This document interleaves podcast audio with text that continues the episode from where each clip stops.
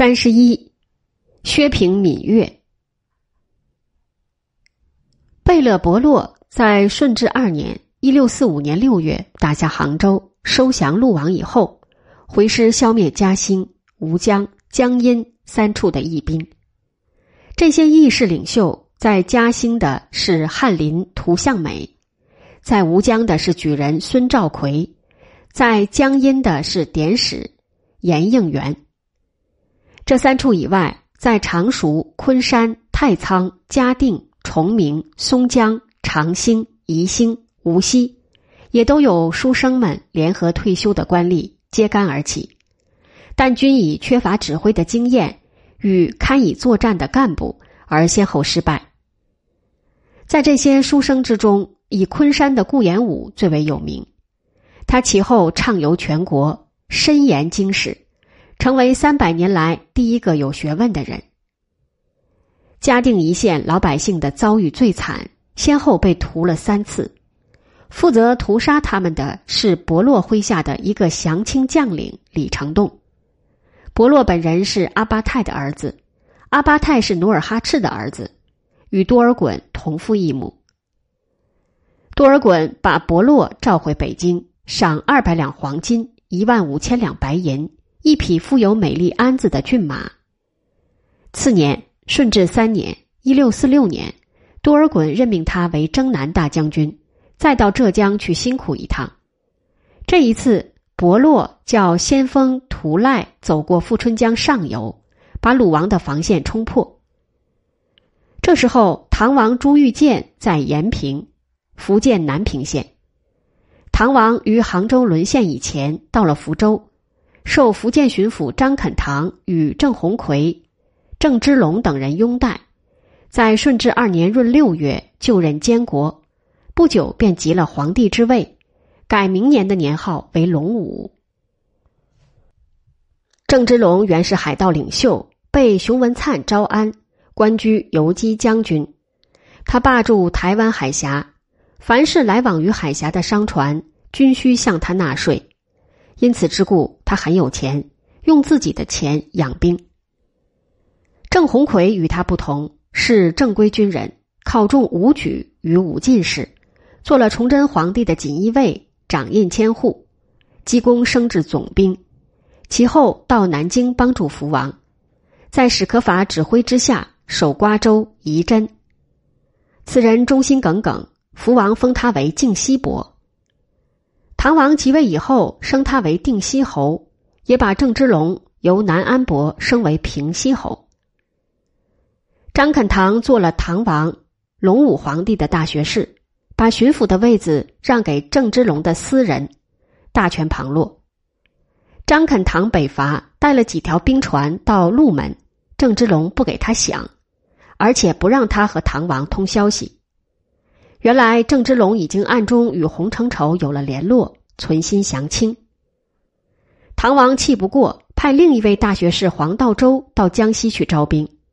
黄道周一到江西，便招足十几万，打到江西与安徽临近之处的婺源，不幸失败，被清军借至南京遇害。唐王于是自己出驻延平，命郑鸿逵攻浙江，郑采攻江西。郑芝龙照旧不给饷，而且撤了仙霞岭的戍卒。因此之故，伯洛及其麾下李成栋的兵，能够在拿下浙江以后长驱直入，开进仙霞岭，冲到延平。唐王退至汀州，被俘，绝食而死。伯洛命令李成栋继续前进，冲到广东的东江流域，取了潮州、惠州，又转而向西。占领广州，广州有一位监国小唐王朱玉月来不及走，与他的大学士苏关生等人一起自杀。这位小唐王是唐王朱玉建的弟弟。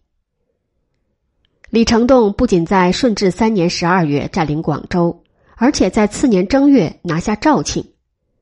肇庆是广东省西部的重镇，两广总督丁魁楚与广西巡抚瞿世嗣。已于三个月前，顺治三年十月，在该地拥立贵王朱常营的儿子永明王朱由榔当了监国。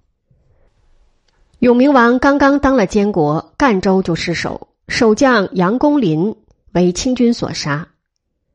丁魁楚听到消息，慌忙把永明王送到梧州。不久，苏关生在广州立了小唐王朱玉当监国。丁魁楚为了不让小唐王争夺抗清的领导权，又把永明王带到肇庆称帝，改明年为永历元年（一六四七年），出兵讨伐小唐王。小唐王吃了一个败仗。在李成栋占了广州。小唐王自杀以后，永明王不等清军西进，便丢了肇庆，逃回梧州，再逃逃至桂林，三逃逃至泉州，四逃逃至湖南西南山中的武冈。丁魁楚在梧州西南的岑溪被李成栋俘虏杀害，李成栋的兵于顺治四年（一六四七年）三月赶到桂林，瞿世嗣率领几百名兵士死守。李成栋攻城攻不下来，反被瞿世嗣的部下焦连杀得大败，死了几千人。李成栋借口广州后方发生了问题，丢下桂林回师。他自从降清以后，为虎作伥，踏平了江苏、浙江、福建、广东，没想到有一天会在桂林被瞿氏四与焦连的几百名忠明的军人杀得如此之惨。这一年五月间，已经降清的孔有德、耿仲明、尚可喜，率领了几万军队开到桂林城下。瞿世嗣上了城墙，与焦连各守一半，用西洋炮先打一阵，然后他叫焦连带三百人出城，用长槊、铁鞭对付这三个老贼，结果也杀了他们几千人，追了他们二十里。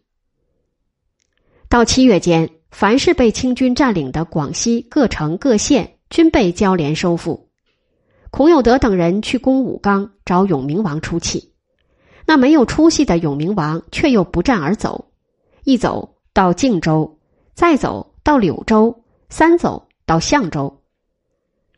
孔有德转师去攻泉州，交连已经在泉州等候。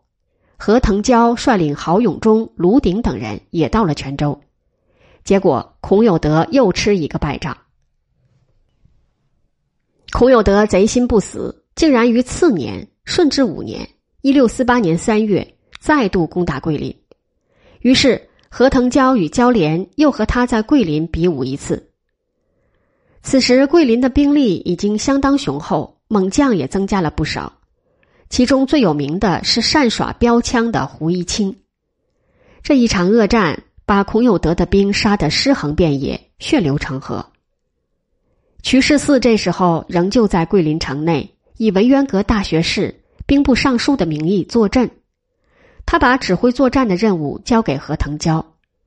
事后，永明王听说瞿氏四没有战死，喜欢的流下泪来。一个月以后，李成栋忽然在广州反正，重新做人。传说李成栋之所以反正，是因为多尔衮不曾给他总督的位置，只给了他一个提督。其实这不过是他反正的原因之一。也有人说，他的太太深明民族大义，常常劝他改弦易辙。这一位李夫人确实功在国家。然而，真正坚定了他反正决心的，却是瞿世嗣、焦连、何腾蛟等人的三次死守桂林。令他感觉到明朝尚有希望。恰好，另一降清之将金生桓于顺治五年正月已在南昌反正，李成栋便不再犹豫，在闰三月响应。金生桓之所以反正，是受了一个在扬州不曾被杀死的德宗和尚的鼓励。于是，广东和江西两省又变成了大明的江山。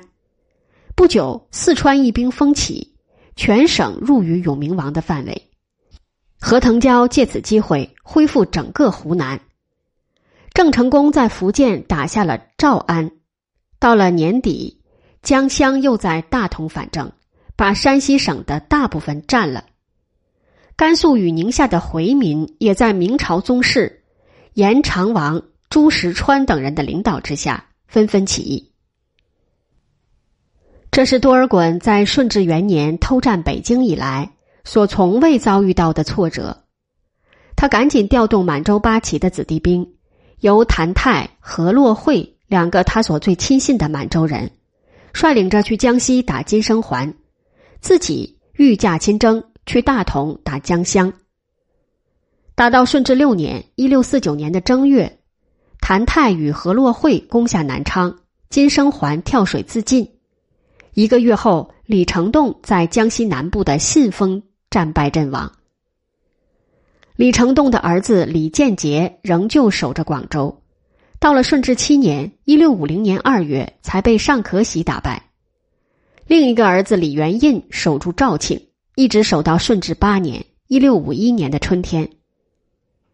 何腾蛟在湖南管不住李自成旧部，他们闹响，抢劫老百姓。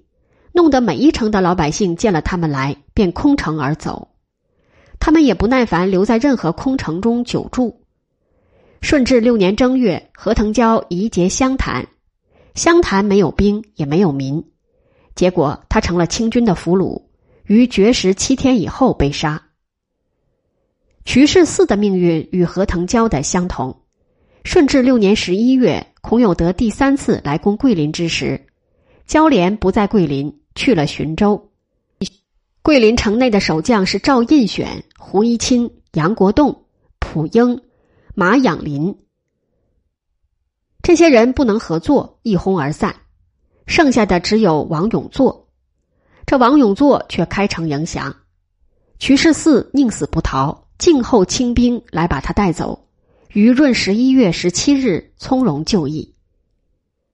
多尔衮自己打江乡，打了很久，打不下来，最后还是派伯洛去，才把江乡解决。